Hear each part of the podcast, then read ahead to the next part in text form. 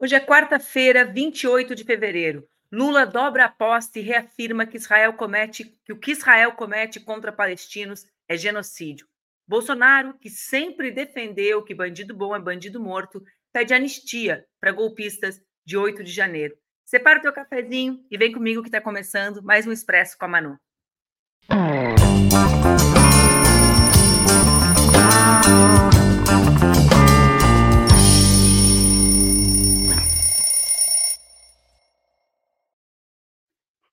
Bom dia, bom dia, bom dia. Tá no ar mais um Expresso com a Manu, meu programa que acontece entre segundas e sextas-feiras às 8 horas da manhã, aqui nas redes do Opera Mundi, com transmissão simultânea nas redes Ninja e nas minhas próprias redes. Alô, galera do Instagram, vocês são sempre convidadíssimos para vir aqui para o YouTube.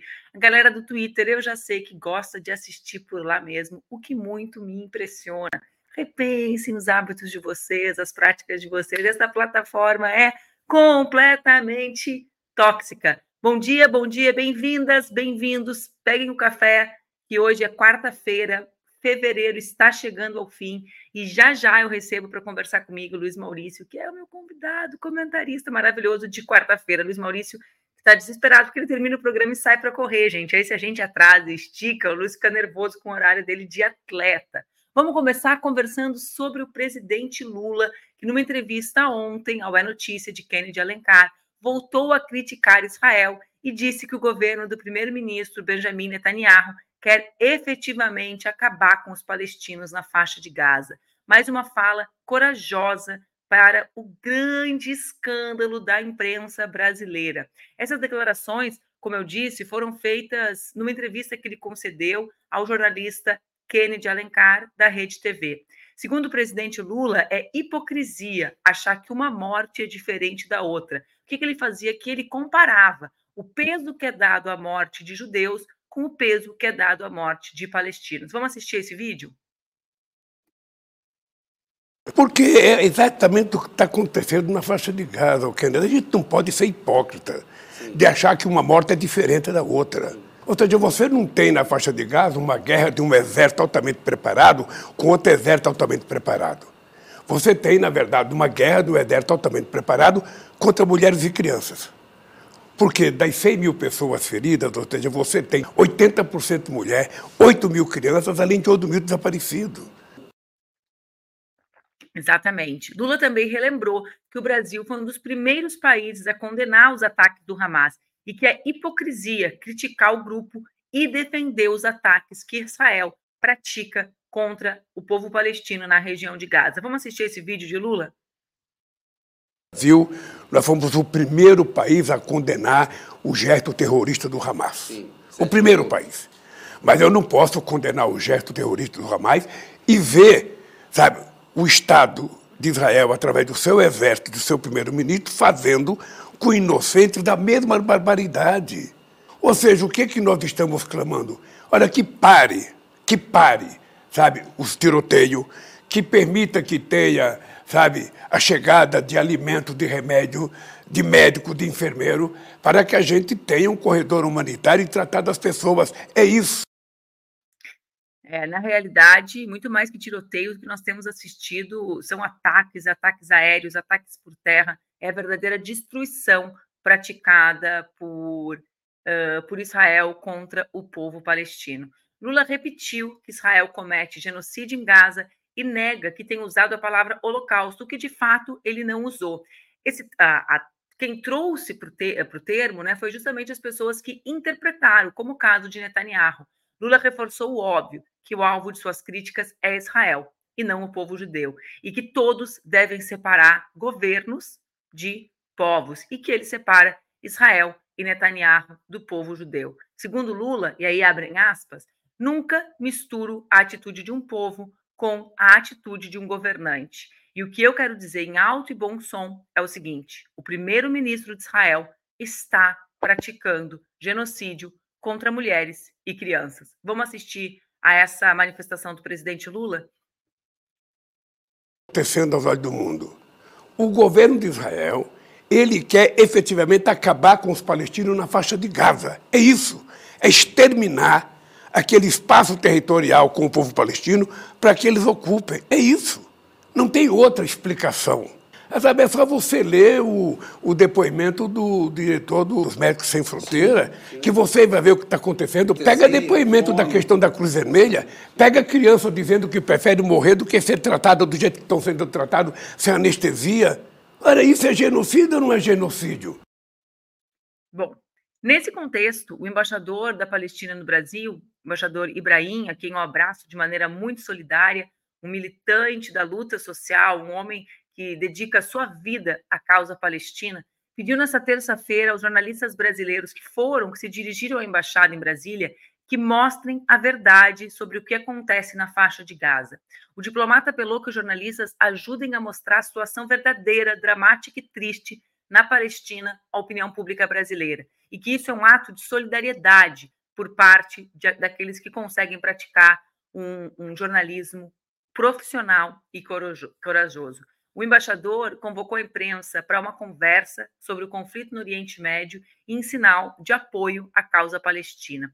Compareceram ao encontro também embaixadores no Brasil do Iraque, da Líbia, do Marrocos, do Líbano, da Síria e da Liga dos Estados Árabes, que representa os 22 países da região. Após a coletiva do embaixador Ibrahim, a coletiva, uh, após essa coletiva, o embaixador afirmou à Agência Brasil e à Rádio Nacional que a grande mídia brasileira ainda não mostra exatamente o que acontece em Gaza e argumentou que cada palavra mais sobre a verdade do que acontece em Gaza é uma bala menos. Ibrahim argumentou que Gaza está ameaçada de extinção e que o fantasma da morte paira sobre o minúsculo pedaço de terra. Para o diplomata, todos os atos praticados por Israel mostram que se trata de um genocídio. Ele ainda elogiou a postura do presidente Lula em denunciar as ações de Israel em Gaza. No último domingo, um ato convocado pela FEPAL, a Federação Árabe Palestina do Brasil, em frente à TV Globo, no Rio, acusou a emissora de não escutar os palestinos em suas reportagens, sendo recorrente as reclamações da comunidade palestina no Brasil sobre a cobertura da mídia brasileira em relação ao conflito. O Fantástico, um dos programas mais tradicionais e com maior audiência da TV Globo, faz uma cobertura apontada pelas pessoas comuns como 100% pró-Israel. O embaixador palestino Ibrahim Alzeben ainda chamou atenção para os assassinatos de jornalistas em Gaza. Desde o dia 7 de outubro, 96 profissionais de imprensa foram mortos, segundo a Federação Internacional de Jornalistas.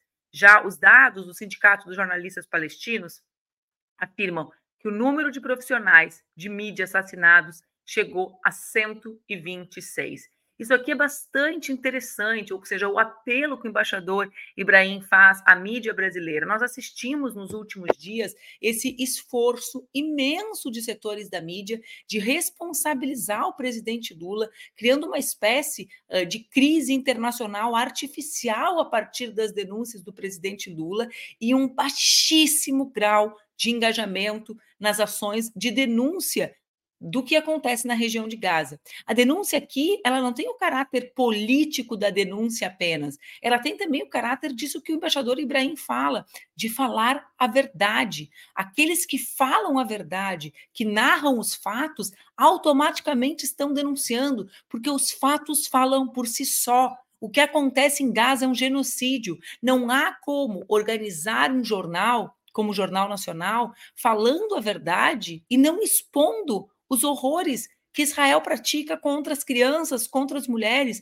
Não há como organizar uma matéria, um editorial uh, de jornal, aliás, né? A pior profissão do mundo é ser o editorialista do Estadão, né, gente? Ontem eles continuaram insistindo na ideia de desculpa, mas vejam só, não há como organizar um editorial de um jornal sem falar em números. A verdade, os fatos falam por si só. Os fatos são comprobatórios da barbárie. E o, o, embaixador palestino, meu querido companheiro Ibrahim, ter que pedir para que a mídia retrate o que, que, acontece na região é mais uma das uh, provas robustas de que a nossa mídia é absolutamente descomprometida com a denúncia do horror que acontece no nosso tempo. Sem contar, como diz o Lucas, como traz o Lucas aqui, os elementos uh, uh, absolutamente racistas, né? desse tipo de manifestação, ou seja, a construção sempre dos palestinos como os vilões, num contexto maior do que são os árabes no mundo atual, né? A gente vê isso sendo fortemente construído a partir do imaginário uh, dos norte-americanos e dos europeus, sobretudo a partir dos fluxos uh, migratórios. Então, uh, né, dessas, dessas guerras do último período, a guerra do Iraque, a guerra do Afeganistão, e agora nessa, nesse triste episódio da barbárie né, que Israel pratica contra o povo palestino, a quem, a quem nós devemos toda a solidariedade. A solidariedade, nesse momento, se dá a partir da denúncia é, é triste, é bonita e é real. E levem isso para vocês. A frase do embaixador Ibrahim, quando ele diz: cada palavra manifesta, né? ou seja, cada vez que é denunciado o que acontece ali, é uma bala menos contra uma criança ou contra uma mulher palestina. Essa é a nossa responsabilidade: falar para que saibam, falar para que a pressão aumente, falar para que os governantes sejam constrangidos por aquilo que é a arma que nós temos, a luta social e, e, e política, sem contar o grau de hipocrisia da mídia, né, que vive uh, se sustentando né, no debate sobre a liberdade de expressão e que se cala diante do assombroso número de 126 jornalistas mortos, muitos dos quais não estavam sequer né, em regiões uh, de conflito, né, como estavam em regiões que Israel havia apontada como seguras. Enfim, é uma verdadeira vergonha, mas a história cobrará, né, daqueles, daqueles que silenciam diante da barbárie, diante do genocídio. Vamos falar um pouquinho de Bolsonaro? Bom, Bolsonaro anda tão desesperado com a sua possibilidade de ser preso nos próximos dias que declarou em entrevista ontem que espera que parta do executivo a anistia dos condenados pelos atos golpistas de 8 de janeiro e dele próprio. Como disse o presidente Lula ontem na entrevista, o cara ainda não foi nem julgado e já está pedindo anistia, galera, né? Não vou nem falar a palavra que o povo fala para esse tipo de gente, porque aqui são 6 e 20 da manhã e é um pouco vulgar. Bom, acho que ele abandonou o bordão principal, aquele que diz que bandido bom é bandido morto. Parece até que ele está defendendo melhores condições para o sistema carcerário. Vamos ver o vídeo de Jair Bolsonaro? Mentiu ali, não teve desculpa. nenhuma mentira ali. E eu dei o, o fechamento e fui para cima do apaziguamento, né? uma anistia.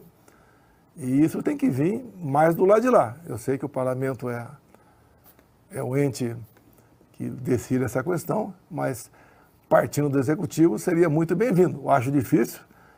E eu falei uma coisa ali que eu acho que toca, né? Muita gente.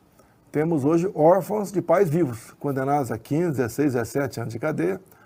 São pobres coitados, na verdade, o linguajar é esse mesmo, que pegam uma pena é, enorme por ter participado, alguns nem tanto, né, é, daquele ato de, de vandalismo que nós, nós, nós condenamos desde o primeiro momento.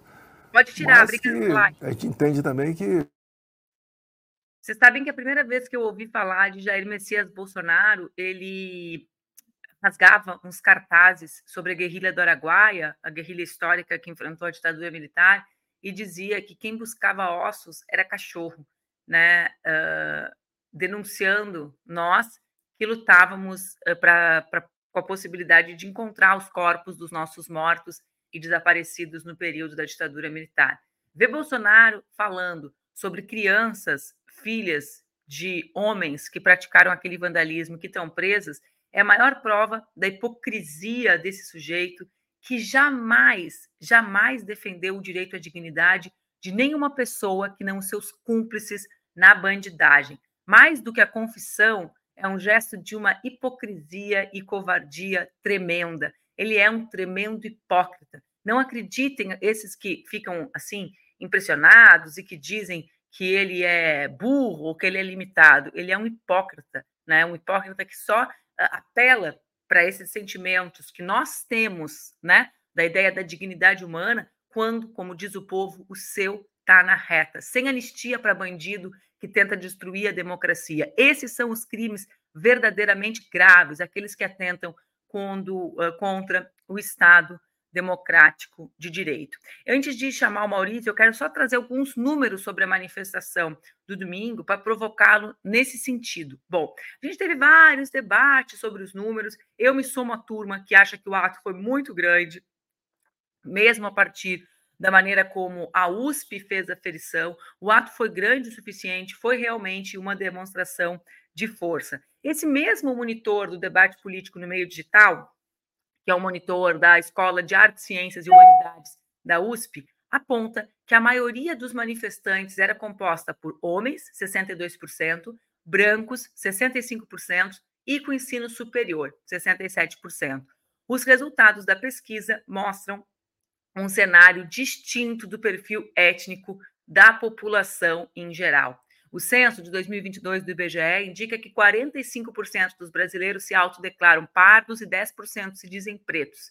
Na manifestação da Avenida Paulista, esse grupo representavam, os dois grupos juntos representavam 26% dos presentes. Só 3% dos manifestantes tinham idade entre 16 e 24 anos. Numericamente, os maiores grupos etários que participaram do ato foram os de 55 a 65 anos, 25%, de 45 a 54 anos, 23%, e acima de 65 anos, o Mohamed acho que falou sobre isso aqui nos comentários, 19%. Luiz Maurício, vamos conversar sobre essa extrema-direita que é, sobretudo, composta por homens brancos e ricos. Bom dia, Manu. Praticamente me descrevendo aí, eu sou todas essas coisas. Estou no topo da é pirâmide. Corredor, tu sai para correr com essa turma que eu sei. Não, de novo, essa fake news aí, Manu, eu não corro, eu só ando. Correr é muito, é um desafio muito grande para mim. A não ser que fosse atrás de um cappuccino, aí eu, eu acho que eu consideraria a, a essa possibilidade. Eu falava com um amigo meu essa semana, tem coisa mais chique e de rico do que a pessoa dizer assim, eu tive um problema e perdi a fome, ou então eu vou sair para correr, para esparecer. Cara, eu tenho um problema, ao invés de eu sair para correr, para esparecer, eu me sento e como. Como é que a pessoa... Não, é, não, nunca aconteceu. Perder a fome nunca aconteceu. Eu me lembro uma vez, eu estava num velório e alguém, todo mundo estava muito triste e tal, e aí eu disse assim, gente, é, vamos organizar para ver como é que a gente vai fazer com a comida e todos ficaram contra mim. Seis horas de velório. Alguém tinha que falar em comida. Os ficaram contra mim. Eu disse, mas gente, é seis horas de velório. Pedimos comida. Aí as pessoas comeram. Mas até hoje, quem estava naquele velório diz: é, foi o Luiz que falou em comida, pensar em comida numa hora daquela. Mas comeram. A culpa recai sobre os gordos, mas as pessoas comem. tudo bem, tudo bem. A gente deixa para lá isso. Eu quero te provocar sobre isso, sobre a questão da composição. Primeiro que a passeata foi grande, eu acho que tem um segmento nosso querendo tapar o sol com a peneira, sabe? Tentando retirar a força de um movimento político que acontece no Brasil e que é sólido e que veio para ficar, que não é o bolsonarismo, é a extrema-direita que tem no Bolsonaro a sua liderança mais forte. Um quarto do povo brasileiro se identifica com isso. Agora, o que eu quero te provocar é: a gente vai, vai acompanhando, são inúmeras as pesquisas que vão mostrando essa divisão entre mulheres e homens, né? Ou seja, as mulheres se somam menos à extrema-direita, não é no Brasil só, é no mundo. E na Argentina foi a mesma coisa, na Europa é a mesma coisa, e, e, e no Brasil também acontece isso, né? É muito nítido classe, os ricos, né? E a questão uh, de raça e de gênero como elementos complementares a isso que, que tu tem a dizer? O que, que a gente tem pensado sobre isso? É, a gente tem, ao longo dos anos, a gente tem cada vez mais se afastado das discussões objetivas. A gente está indo sempre às questões morais, assim. Sei lá, o Bolsonaro é um canalha porque ele não nasceu com um coração bom, e se ele tivesse um coração bom, tudo estaria resolvido. Esse é um paradigma que a gente herdou de outros tempos que a gente deveria ter esperado essa história de sentar e de rezar para que o rei nasça com coração bom, e se ele nascer com coração bom, o reinado vai ser tranquilo e eu vou ter direitos. Se ele nascer com coração ruim, ele vai ser um tirano e eu vou me dar mal. Isso a gente já deveria ter superado. E nessa questão do, do, do, das manifestações, a gente vê direitinho isso, que é o seguinte: esses homens que sentem que perderam território na cultura e na política brasileira nos últimos, nas últimas décadas, por assim dizer, porque é bom que se diga, o governo Fernando Henrique, os dois governos Fernando Henrique começaram lá em 95 e foram até 2002, esses governos foram absolutamente nocivos para essas pessoas que já consideravam esses governos social-democracia o cúmulo do comunismo. Então, eles já vêm muito machucados. Aí vem o governo Lula, aí vem os governos Dilma. É muita humilhação por um sujeito que se sente no topo do mundo e que tem levado surras de todos os lugares, inclusive do capitalismo. Porque é bom que se diga isso também. Essas pessoas, saúde, essas pessoas Obrigada. estão levando surras sucessivas do capitalismo que elas dizem defender. Um capitalismo cada vez que revela cada vez mais aspectos que as incomodam. É um capitalismo que cada vez mais revela uma necessidade de derrubada de fronteiras elas acabam é, sendo contra o comunismo, entretanto, elas carregam nos seus bolsos produtos produzidos pela China que eles dizem que é comunista. Então, existe uma série de, de fraturas nesse argumento que faz as pessoas irem para a rua e esse público vai para a rua é um público que assusta, claro, porque foi uma foto, é uma foto é, é, é eloquente, mas a gente sempre tem que lembrar da voz rouca das ruas, né? Hoje eu estou muito social-democrata.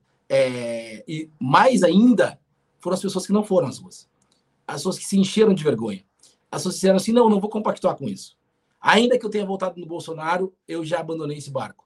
E aí é uma ausência interessante. Militares, Manu, os militares sumiram do ato.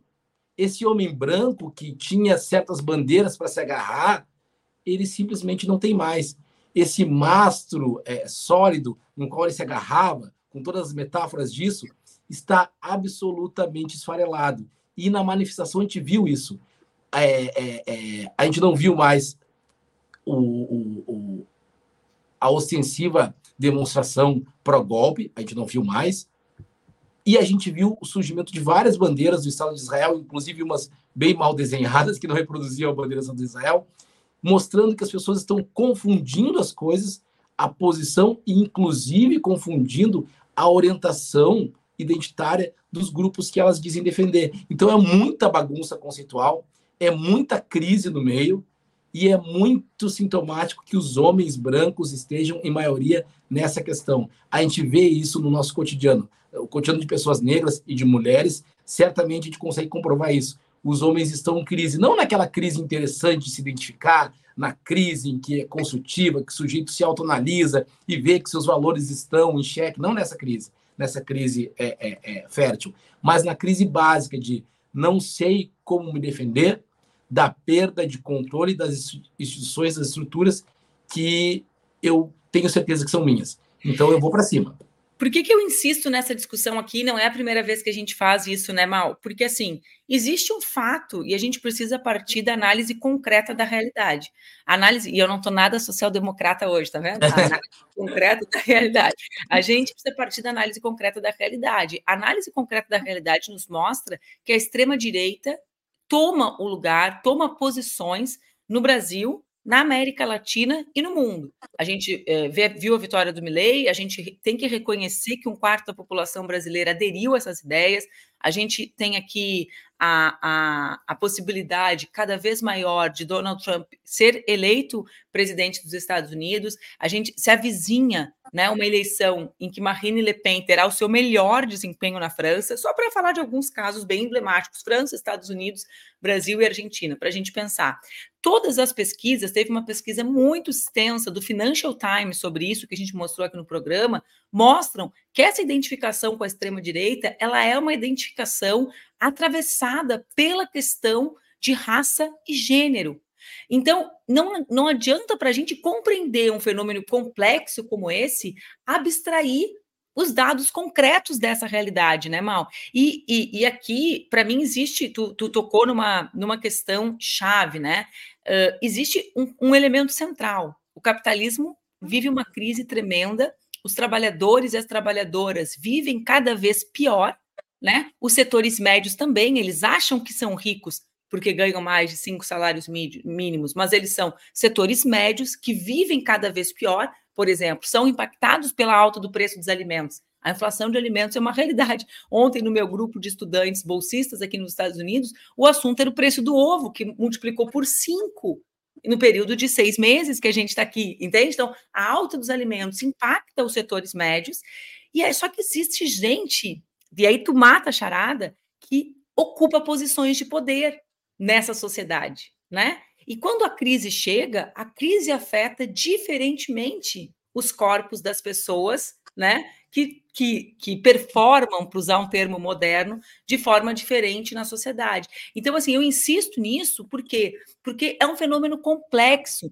Na segunda, a gente vai uh, exibir uma entrevista com o professor João César Castro, que fala justamente sobre a razão pela qual o bolsonarismo adere tão fortemente à ideia de Davi.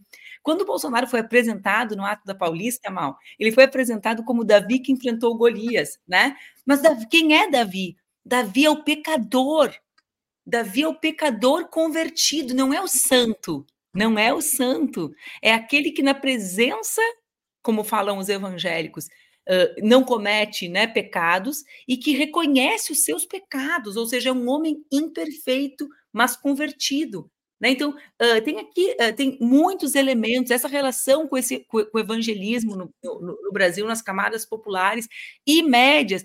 A gente, uh, eu, eu fico um pouco desesperada, porque acaba a passeata e, e a nossa turma vai brincar de fazer manifestação Uh, a favor da prisão do Bolsonaro. Pô, será que é? Eu, eu, eu defendo que a esquerda vá para a rua, que os setores progressistas vão para a ofensiva política, mas em torno da prisão de Bolsonaro, ou em torno de uma agenda de investimentos do governo Lula em áreas estratégicas, né, Maurício?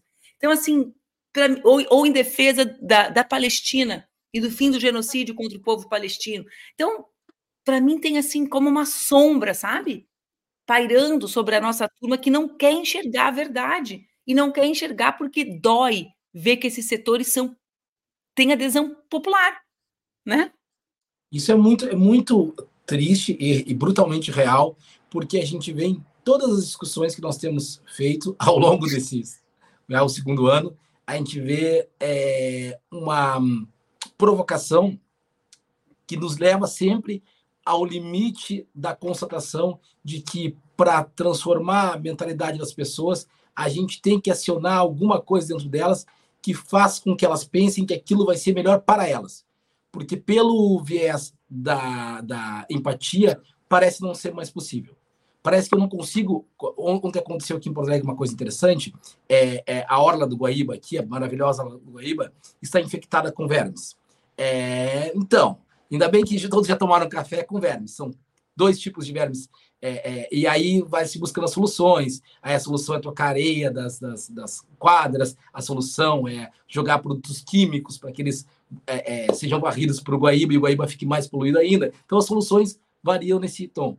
Mas a preocupação das pessoas é, é puxa vida, eu faço a minha atividade física lá, será que eu posso me contaminar? E a única maneira de discutir problemas ambientais é assim, é dizer, olha, você pode se contaminar, você, isso vai impactar na sua vida. Isso é uma evidência. A gente não pode ficar sonhando com a empatia que virá, porque todos vão se conscientizar e as pessoas ficam mandando, mandam para mim, 300, 400 imagens por dia do conflito em Gaza, mostrando o que o exército israelense está fazendo. Gente, é, é óbvio isso. A gente sabe, tem que, tem que denunciar, certo? Mas ninguém vai se convencer com foto, com imagem. Eu tenho conversado com pessoas e elas têm me dito o seguinte: é guerra. Guerra é assim mesmo. A insensibilidade das pessoas chegou num nível em que elas não são mais passíveis de transformação do pensamento mediante a eloquência de imagens ou de argumentos em relação ao que tem acontecido ao outro. Eu preciso achar uma maneira de transformar o que tem acontecido ao outro no que tem acontecido a elas. Embora eu saiba que é uma transformação ridícula, porque evidentemente o que acontece ao outro acontece a mim. É evidente isso. Mas elas perderam essa capacidade de conexão. E nós, da esquerda, porque vivemos muitas brigas, e eu, eu reconheço também isso, nós também perdemos a capacidade de dizer não a certas interpretações absolutamente fáceis e que nos dariam um refresco. E nesse caso aí, realmente não, não, não, não pode. A gente não pode ficar com uma pauta meramente responsiva, porque é claro que Bolsonaro tem que ser preso. Mas e daí? O que, que vai acontecer depois? Os problemas do Brasil vão se resolver? Pior ainda, os problemas que a administração Lula herdou e que daqui a dois anos vão estourar na urna, vão ter sumido, a gente vai ser responsabilizado por ter prendido o Bolsonaro ou a gente vai ser responsabilizado pela economia estar bem, pela economia estar mal, a gente vai ser avaliado por outras réguas. Então, nós temos que estar absolutamente preparados para responder a essas questões. Eu, eu, concordo contigo, Mal, e acho que no caso objetivo da esquerda brasileira, nos falta um projeto para chamar de nosso, né? Um caminho para caminhar. Ou seja, a gente quer o quê depois do governo do presidente Lula? Qual é o legado, né? Qual é o nosso objetivo? Qual é o sonho, né? A gente pode chamar do que quiser, né? Tem aquela frase que é atribuída ao Galeano e não é dele, né? A utopia é o que faz a gente caminhar. A gente está caminhando para onde, né? Uh, no início dos anos 2000, os projetos uh, da América Latina, ali, Rafael Correia, Chaves, Evo Morales, chamavam de socialismo do século XXI, né? Por, por exemplo, Uh, não estou falando que a gente tinha que chamar desse jeito, estou dizendo simplesmente que eles conduziam um projeto, eles sabiam para onde queriam ir, né? Eles diziam que as pessoas podiam caminhar para algum lugar. E eu realmente acho que nos falta essa perspectiva de projeto no, nos dois sentidos, no sentido concreto de um projeto de desenvolvimento nacional, né? Que a gente saiba que está fazendo isso porque quer o resultado tal, né? Uh, mas mais do que isso, né? No sentido de unificar, a gente unifica o nosso povo em torno de quê? A liderança do Brasil no sul global serve para construir qual mundo? Com quais valores, né? Por quê? Porque eles fazem uma disputa que é uma disputa também nesse campo. Vê bem, né? Eles reafirmam. Eu, e eu tenho repetido isso, que é uma conclusão que eu cheguei durante o debate. Uh, existia um tempo dos líderes carismáticos que levavam, conduziam o povo a um lugar. Agora, esses são os líderes da negação da alternativa. O Bolsonaro não é o, o, mito da esperança, ele é o mito da desesperança. Não há saída coletiva, façamos tudo individualmente. Não há saída para a segurança, armemos-nos todos. Não há saída para a educação, eduquem os seus filhos em casa. Ele é o mito da ausência de possibilidade. E a gente não coloca, na minha interpretação, um projeto que dialogue politicamente, né, e, e, moralmente nesse sentido, entendeu? Dos valores, não da moral, né, mas dos valores, do ideário, né? Não colocamos algo no lugar. Então eu acho que eu concordo contigo, né? Uh, tem um pouco de falta de rumo no sentido objetivo, mas tem muito de, da falta do, do projeto, do sonho, da utopia, daquilo que mobiliza a caminhar, daquilo que faz sair para ir na Avenida Paulista. Né? O que, que nos fez sair às ruas no Fórum Social Mundial era dizer que existia um outro caminho que não era aquele, que era o caminho da solidariedade, que era o caminho do não individualismo, que era o caminho da, eh, da participação do Estado para responder os problemas do povo de educação e saúde, por exemplo. Né? Então, para mim, a gente vive um momento assim, né, em que falta uh, a nitidez do caminho.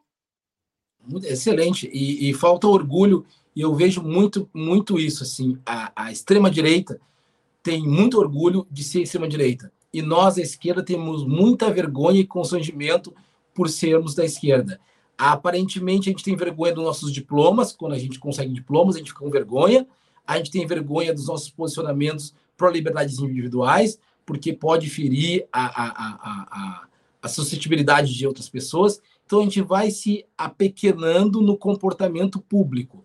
A gente não representa mais aquela figura que chegava de fora e que era de esquerda e que tinha posicionamentos é, é, é, é idealistas de projeção do futuro, que era fértil no sentido intelectual, que era interessante no sentido cultural e que podia levar o mundo adiante, mesmo que as pessoas discordassem da, da, das nossas visões de mundo. A gente perdeu isso. A gente perdeu. A gente se é, é, enredou na política real e a gente principalmente perdeu o orgulho de dizer assim: nossa, a minha posição de mundo é essa e ela inclui você. Mesmo você não gostando de mim, mesmo você sendo diferente de mim, não sendo parecido, mas ela inclui você como um projeto. Eu acho que essa questão do, do projeto, de um plano, é muito interessante. Acho que o mais próximo que eu vi disso foi nas manifestações logo no começo da pandemia, em 2020, quando houve aquelas movimentações contra o corte na. na, na bonito, nos, né? Isso, nas verbas de educação. Aquilo foi muito interessante, mas logo arrefeceu pela pandemia e por outras questões, mas eu acho interessante, a gente tem que retomar a ideia de uma bandeira generosa, uma bandeira, e isso eu não estou dizendo assim contra os identitarismos, blá, blá, não, mas uma bandeira generosa, que seja capaz de me colocar marchando do lado de uma pessoa que fisicamente seja absolutamente diferente de mim. Que eu consiga entender que essa luta dela é minha luta, que essa luta dele é minha luta, e que eu consiga caminhar em direção a um, a um, a um, a um bem comum que me pareça justo para todo mundo. É isso aí, seu Maurício. Uma boa quarta-feira. O pessoal está declarando voto em ti aqui, viu? Muito obrigado, mas no momento a gente só está candidato a, a, a, assistir o parto do Francisco entre sexta e o dia 31 de dezembro, a saber, né? A saber. Olha, Maurício, se nascer na quarta, ele vai receber presente do Expresso da Manu da audiência. Olha, ó! Ô, Francisco, tá escutando? Um beijo bem grande, Mal. Gente, Eu valeu, valeu. contigo ainda antes do Francisco nascer. Com certeza. Valeu, valeu, Manu. Valeu, beijo. gente. Fica bem. Bom dia. Então, gente, a gente está aqui na torcida. A Fernanda está grávida, lindíssima, do Francisco. Vai ter uma boa hora, como nós, nós mulheres, falamos. E a turma aqui do Expresso vai saber em primeira mão que esse menininho lindo nascer. Olha só, fiquem bem. Amanhã a gente se encontra. Eu e a Mara Moira esperamos vocês para mais uma conversa. E tenham um bom dia, uma boa, uma boa terça-feira. Terça-feira, olha que eu tô completamente pirada. Uma boa quarta-feira. Fiquem bem. A gente se vê amanhã.